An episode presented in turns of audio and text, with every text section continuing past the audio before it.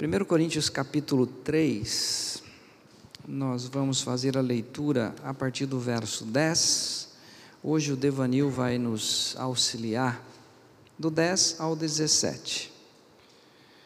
Segundo a graça de Deus que me foi dada, pus eu, como sábio arquiteto, o fundamento, e outro edifica sobre ele, mas veja cada um como edifica sobre ele.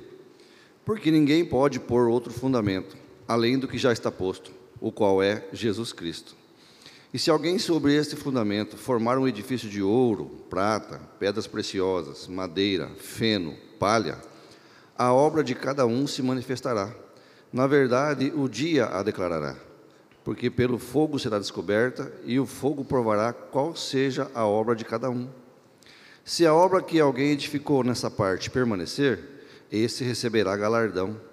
Se a obra de alguém se queimar, sofrerá detrimento, mas o tal será salvo, todavia, como pelo fogo. Não sabeis vós que sois o templo de Deus e que o Espírito de Deus habita em vós? Se alguém destruir o templo de Deus, Deus o destruirá, porque o templo de Deus, que sois vós, é santo. Isso, vamos orar. Senhor, a tua palavra é viva, eficaz e que eu e os meus irmãos aqui, nós estejamos com a mente, o coração, o espírito voltados para ouvir a tua voz. Que nada venha atrapalhar, impedir de nós ouvirmos a tua voz, o teu abraço, o teu cuidado. Que essa palavra, Senhor, seja para a transformação de vidas, para a honra e glória do teu nome. Nós oramos em nome de Jesus. Amém. Hoje, perdão, hoje é o terceiro domingo, né, de mês de outubro que nós estamos trabalhando um tema. Paulo colocando o ele traz essa comparação do edifício, né? ele coloca ah, como um sábio arquiteto o fundamento. Qual é o fundamento? Jesus Cristo. E aí ele vai falar, cada um edifica esse, funda esse edifício conforme é, cada um ou a possibilidade de cada um. Nós trouxemos a ideia de toda semana ou todo domingo nós estarmos trabalhando um andar. Domingo passado nós trabalhamos o primeiro andar.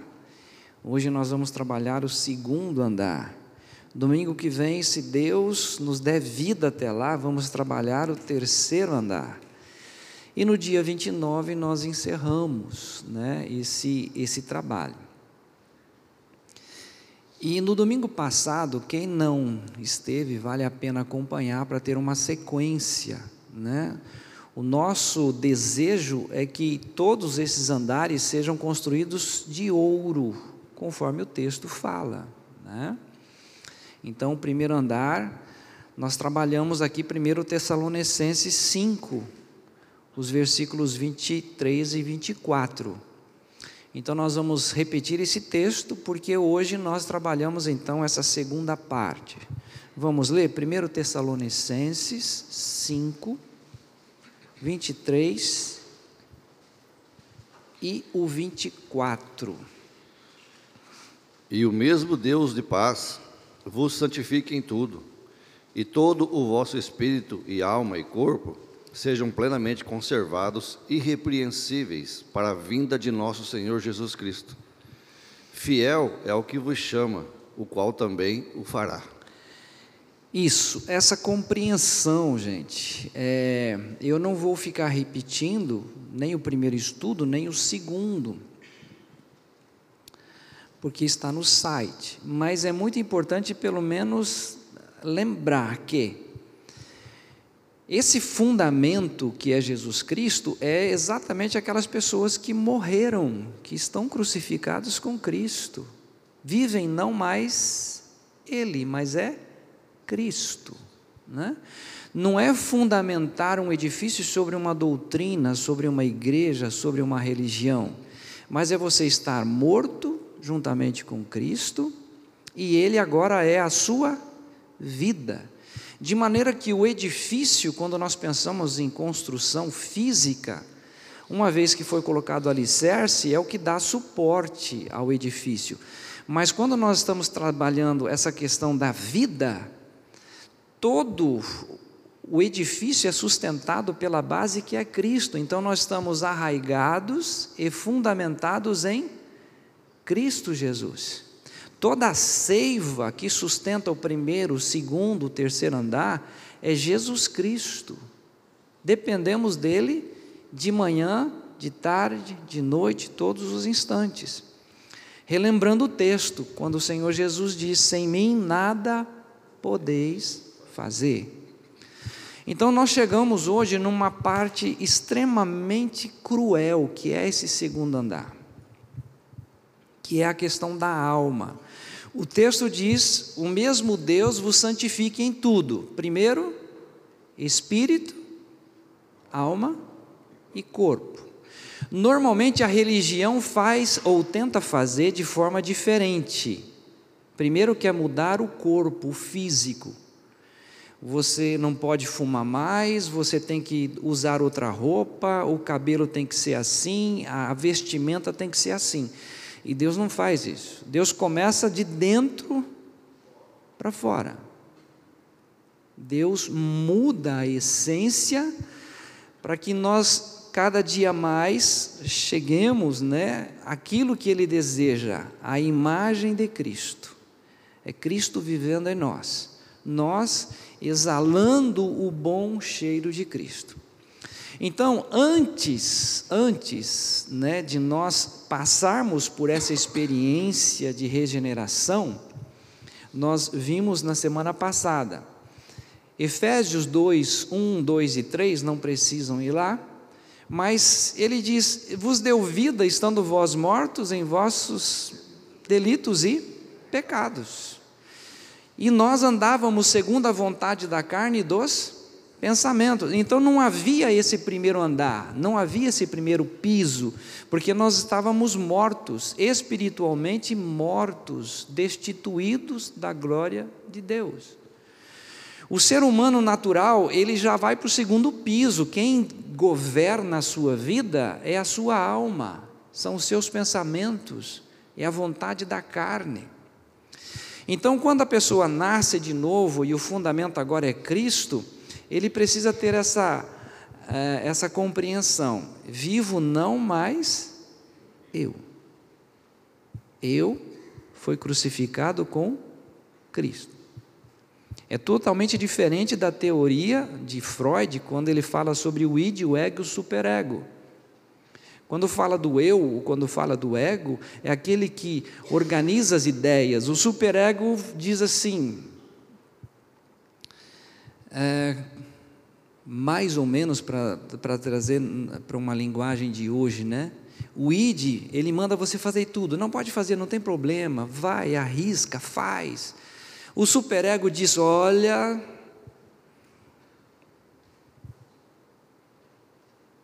considera. E o ego é aquele que realmente considera, ele faz um balanço. Não, vamos agir então dessa forma, nem tanto e nem tão pouco. Vamos andar com equilíbrio. Porém, quando nós nos referimos ao velho homem, esse eu egoísta, quem controla tudo é a sua alma, os seus pensamentos, a sua vontade. Só que é um campo tão melindroso, tão é, sensível, que somente alguém pode entrar nesse campo e trazer à luz o discernimento, que está descrito em Hebreus 4,12. Não precisam ir lá, vocês conhecem. Hebreus 4,12 vai dizer o quê? A palavra de Deus é viva e eficaz é mais cortante como uma espada de dois gumes, e ela é apta para dividir alma e espírito, juntas e medulas. E o que mais que ela faz? E ela é capaz de discernir o quê? O pensamento e a intenção do coração. Então, quando nós lançamos a palavra, nós estamos crendo que essa palavra é que vai dentro do ser humano e tem essa capacidade de fazer esse, essa, trazer esse discernimento. Então, nós vamos lançar alguns textos para nós estarmos aqui trabalhando um pouco essa questão. Eu definiria a alma da seguinte maneira: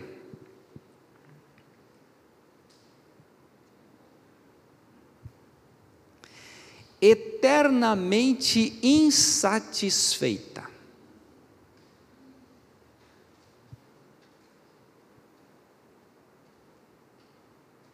Nada tá bom. É sempre mais. É sempre mais. E quando nós estávamos mortos em delitos e pecado, era essa alma que não tem sossego, não tem descanso, sempre mais, mais e mais. Quando nascemos de Deus, nascemos de novo, nós vimos domingo passado essa questão do primeiro andar, agora nós vivemos em espírito, a tendência é que agora esse espírito controle essa alma, mas gente, preste atenção, tudo isto vem de Deus, fiel é o que vos chama, ao qual também fará. Você não tem capacidade para fazer isso. Não pense que agora você vai vencer a sua alma. Você pode sim, Senhor Deus, não estou sabendo lidar com esse assunto. O Senhor me ajuda? Claro, filho, estou aqui para isso. É uma nova caminhada, é um novo aprendizado. Trazendo em formas assim, bem clara, é, andávamos por nossa própria vontade e agora dependemos do Senhor em tudo, ok? Então vamos lá caminhar para ver essa estrutura da alma, como ela precisa ser trabalhada. Combinado? Lucas capítulo 12. Lucas capítulo 12.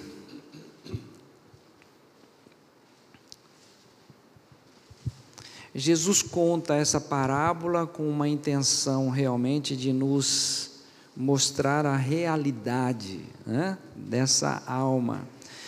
Lucas 12, nós vamos ler aqui a partir do verso 16 até o 21. E propôs-lhes uma parábola, dizendo: A herdade do homem rico tinha produzido com abundância. E arrazoava ele entre si, dizendo: Que farei? Não tenho onde recolher os meus frutos? E disse: Farei isto derribarei os meus celeiros e edificarei outros maiores. E ali recolherei todas as minhas novidades e os meus bens. E direi à minha alma: Alma, tens em depósito muitos bens para muitos anos. Descansa, come, bebe e folga. Mas Deus lhe disse: Louco, esta noite te pedirão a tua alma. E o que tens preparado para quem será? Assim é aquele que para si ajunta tesouros e não é rico para com Deus. Percebe a alma cansada? Eu tenho, mas não é suficiente. Então vamos produzir mais. Mas quando vem mais, alma, descansa. Você percebe aqui no texto que diz assim: ó, ele está conversando com a alma dele. Tá? Descansa, come, bebe, regala-te. Você percebe que mistura a carne e a alma. Está falando de comida, mas está falando também de descanso. Eu não consigo descansar.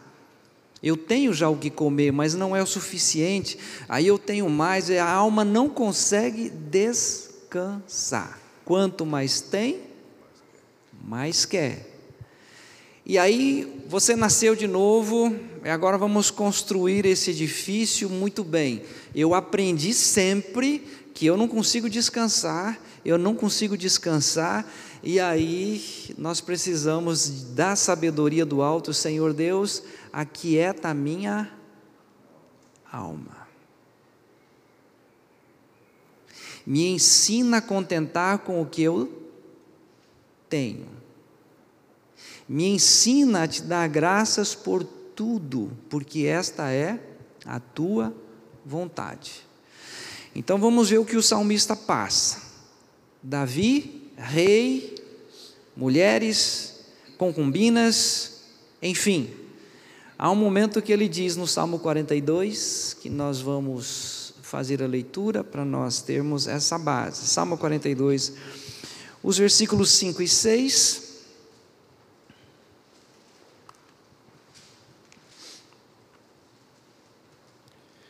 Por que estás abatida, ó minha alma? E por que te perturbas em mim?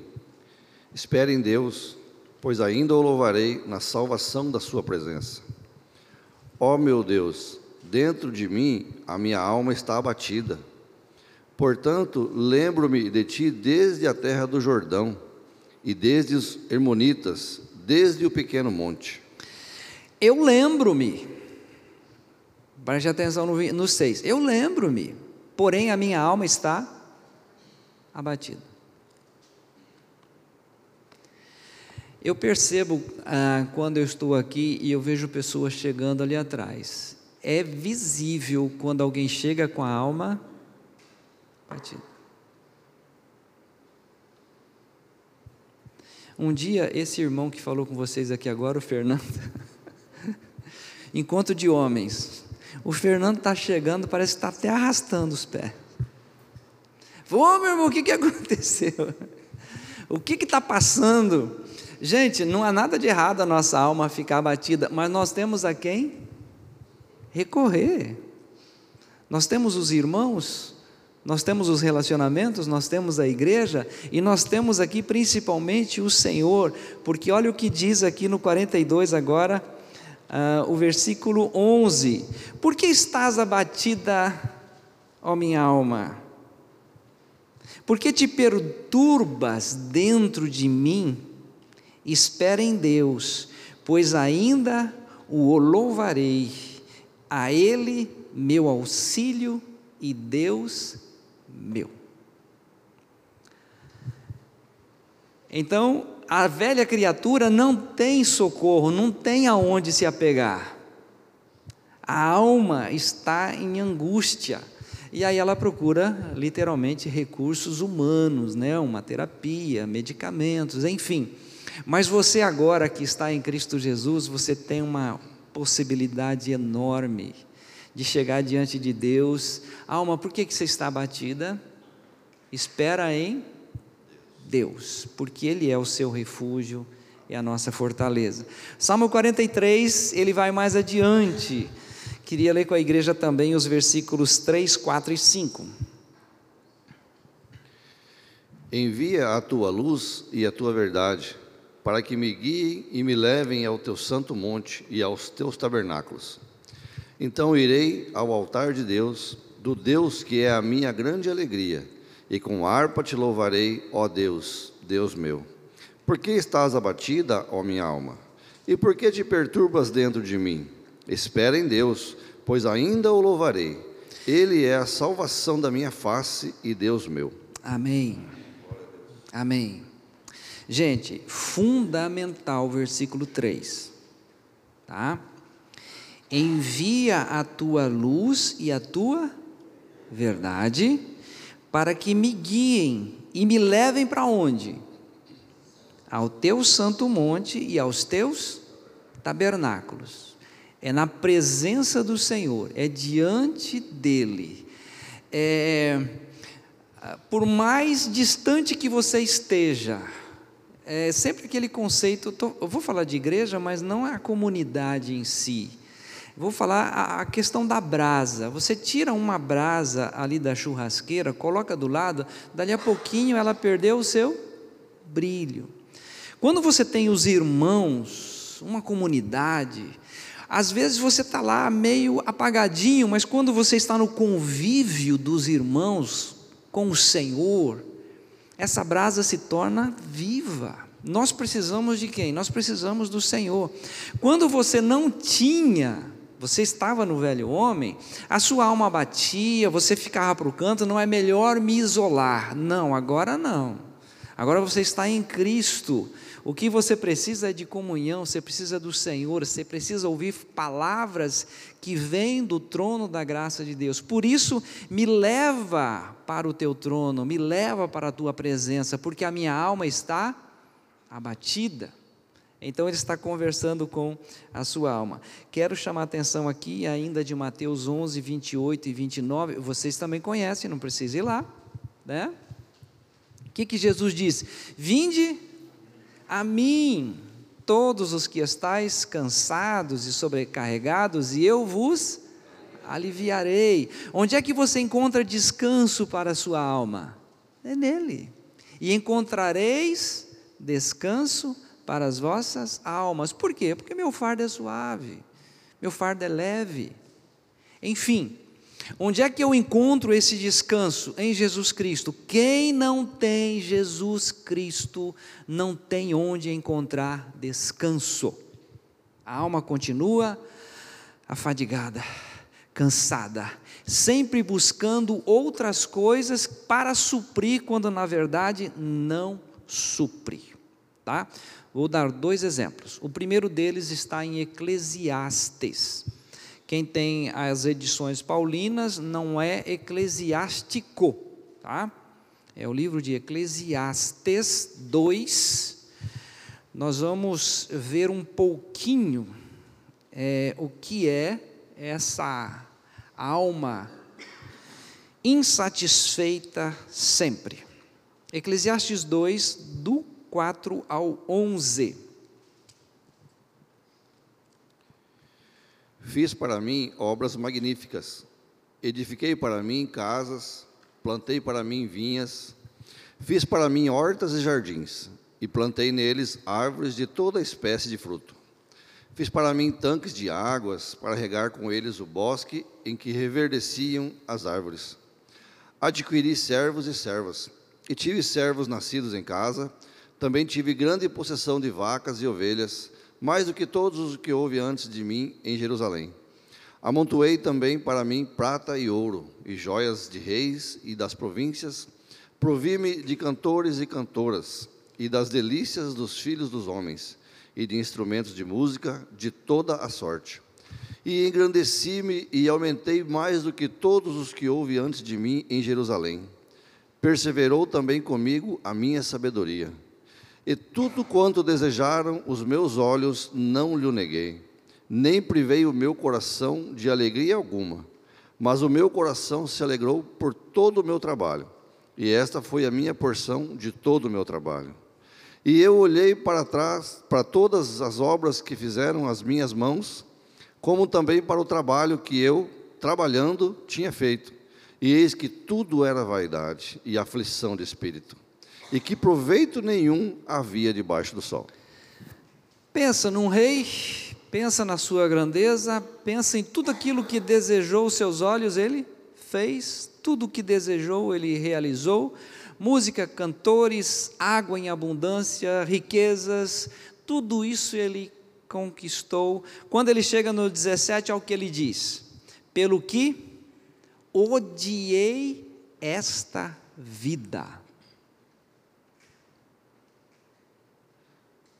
Porque tudo que você conquistar, tudo que você tiver, isto não traz descanso para a sua alma.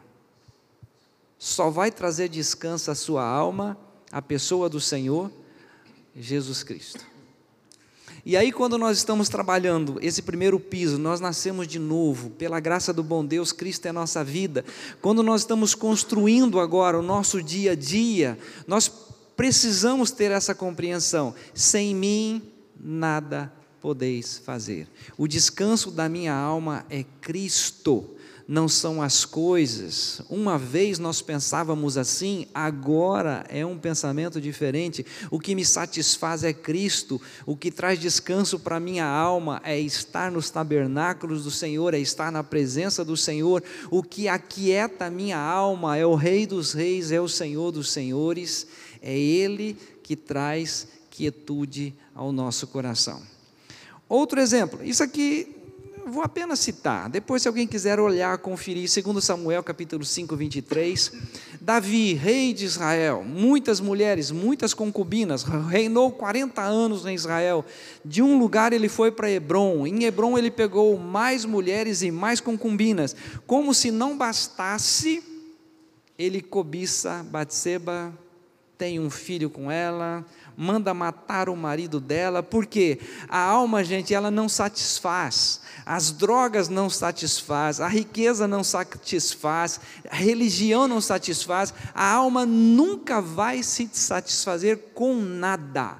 O que preenche, o que traz alento, o que traz segurança à alma é você entrar no descanso da palavra de Deus.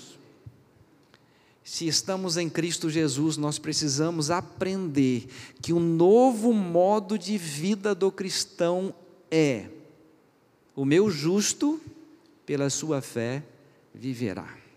É a fé que vem de Cristo, mas dependemos exclusivamente do Senhor. Combinado? Então vamos partir para o final aqui, que eu queria. É, trazer para a igreja uma, uma segurança. Tá, pastor, eu ouvi tudo isso, mas e agora? O que, que eu faço? Né? Se essa alma está me angustiando, tá? não está dando descanso. Então vamos lá para Salmo capítulo 46, versículo 10.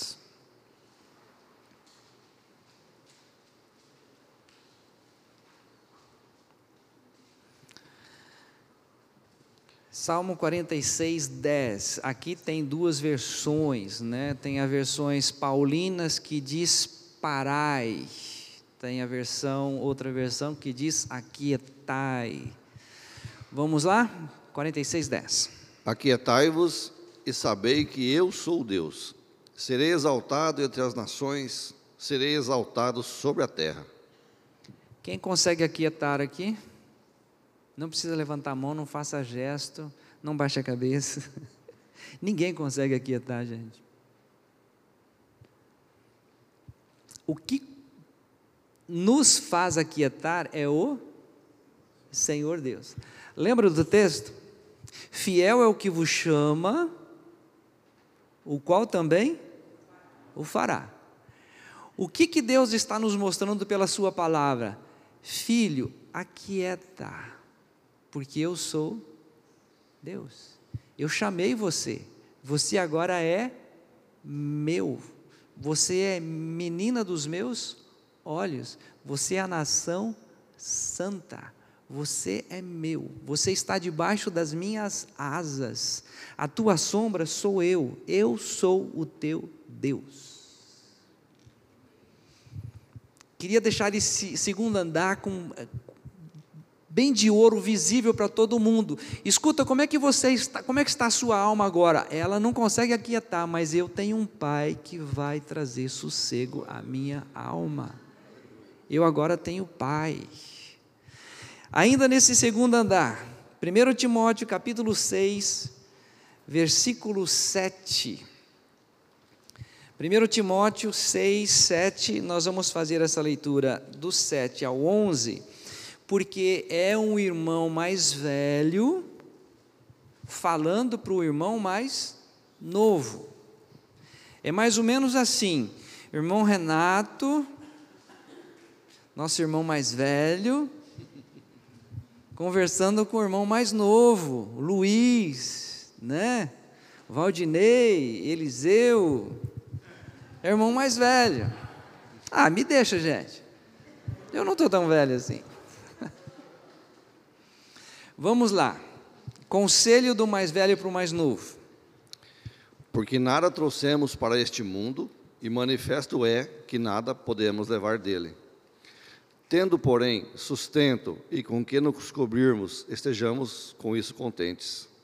Mas os que querem ser ricos caem em tentação e em laço, e em muitas concupiscências loucas e nocivas, que submergem os homens na perdição e ruína porque o amor do dinheiro é a raiz de toda espécie de males. E nessa cobiça, alguns se desviaram da fé e se transpassaram a si mesmo com muitas dores. Mas tu, ó homem de Deus, foge destas coisas e segue a justiça, a piedade, a fé, a caridade, a paciência, a mansidão. Muito bem. Imagina Timóteo falando com Paulo. Paulo é o seguinte: eu queria fazer um investimento aqui porque está muito pouco. Eu queria inventar mais um novo trabalho, eu queria correr. Ele falou: Timóteo, você vai correr atrás do vento, igual Salomão já fez. O texto lá diz claramente. Você vai adquirir muitas coisas, realmente você tem possibilidade, você é uma pessoa competente, você é capaz de tudo isso. Mas posso te dizer uma coisa? Alguns homens já fizeram isso, e essa alma não vai encontrar descanso nisso. Você pode até conquistar, mas o correto, né? Versículo 7. Nada trazemos para o mundo é uma coisa, nada podemos levar. Vamos aquietar com aquilo que Deus nos proporcionou, nos deu sabedoria, nos deu capacidade de conquistar, mas deixa a sua alma ficar quieta. Ainda que no capítulo 6, e ele vai orientar. E você fala aos seus, quando você estiver conversando com aqueles que fazem parte da sua igreja, Timóteo, diz o seguinte, o verso 19: Que entesourem para si mesmo um bom fundamento para o futuro, para que possa alcançar a vida eterna. Isso, porque no 18 ele diz assim: que pratiquem o bem, sejam ricos de boas obras, generosos em dar, por quê?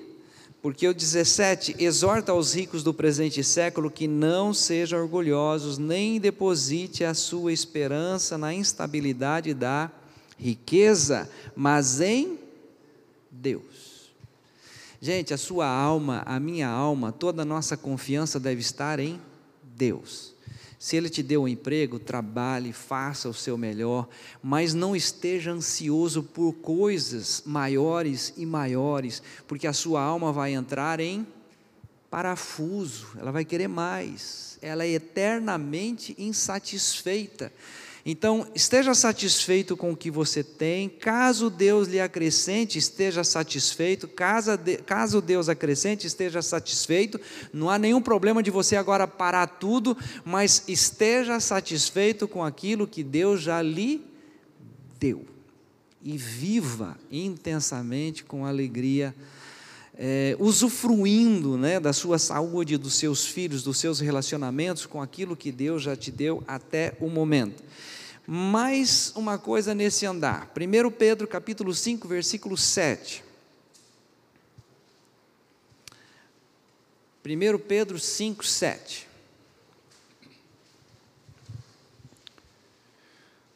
Lançando sobre ele toda a vossa ansiedade, porque ele tem cuidado de vós. Quem foi no, no, centro de convenções sexta, sábado e hoje termina? Alguém foi no centro de convenções? Aqui? Ninguém foi? Felipe foi? Foi lá? Ficou babando? Gente, aquilo é para rico, né? Só quem tem muito dinheiro. Você olha aqueles carros e fala: Meu Deus, né? Os olhos enchem. Ainda tem hoje lá, se alguém quiser participar. Mas um cuidado, um cuidado que a nova criatura precisa ter nessa questão da sua alma. Ela é insatisfeita. Durante todo o período da sua existência, antes de conhecer a Cristo, é ela que impulsionava. Agora você precisa aquietar diante do Senhor. Quando a ansiedade bater, o que, que você faz? Lança sobre ele: Senhor, tá um comichão aqui dentro, eu estou querendo, eu estou querendo. Olha, aquieta, lança diante dele, porque quem cuida de você é é o Senhor. Não atropele as coisas. A sua alma ela é eternamente insatisfeita. Então, o Senhor nos orienta: lança sobre mim isto aqui. Para nós terminarmos aqui, só para você saber como que isso funciona, está em 1 João capítulo 2, os versos 16 e 17. Você e eu estamos no mundo. O mundo jaz no maligno. O mundo está num progresso tremendo e cada vez surgem novas situações. E exatamente para você não estar satisfeito com seu iPhone 4, né, Fernando? Já passou o 5? Agora já foi para o 11. Mas tem gente na fila pelo 15, e depois vem o 16, e depois vem o 18, e depois vem mais, e depois vem mais. Nunca a alma está satisfeita, né? Então vamos lá, o mundo é assim, é uma crescente exatamente para tirar o seu foco do Senhor Deus e você se encantar com as coisas que o homem faz, né? Se você for no centro de convenções, você vai falar: "Meu Deus, que motor é esse? Que carro é esse? Que sonho é esse?" Meu dinheiro não dá. Aí a alma entra em né? Vamos lá? É... 1 João capítulo 2, versos 16 e 17. Porque tudo o que há no mundo, a concupiscência da carne, a concupiscência dos olhos e a soberba da vida, não é do Pai, mas do mundo. E o mundo passa, e a sua concupiscência, mas aquele que faz a vontade de Deus permanece para sempre. Combinado? Concupiscência é o desejo ardente da alma a concupiscência dos olhos, né? a soberba da vida, sustentar algo que eu não posso sustentar. E disse: Isso não procede do Pai, isso é do mundo. O mundo passa, vai acabar. Mas aquele que está no Senhor, ele é, pela graça do bom Deus, sustentado dia a dia. Último texto, finalmente, né? 2 Coríntios, capítulo 5. Uh, nós gravamos já né, o versículo 14, porque o amor de Cristo nos constrange, julgando nós isto, que se um morreu por todos, logo todos morreram. Mas o 15 ainda nós não gravamos, então o 15 diz uma coisa maravilhosa. Vamos ler?